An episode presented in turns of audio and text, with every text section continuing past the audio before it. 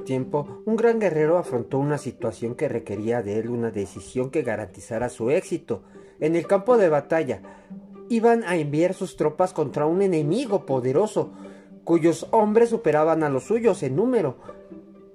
Embarcó a sus soldados, navegó hacia ese país enemigo y desembarcó. Los soldados y equipos dieron la orden de quemar las naves que habían llegado hasta allí.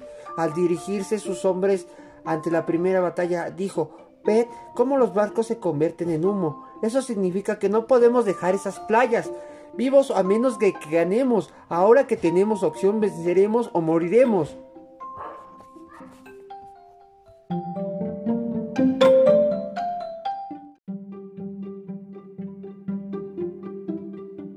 mucho tiempo, un gran guerrero afrontó una situación que requería de él una decisión que garantizara su éxito. En el campo de batalla, iban a enviar sus tropas contra un enemigo poderoso, cuyos hombres superaban a los suyos en número.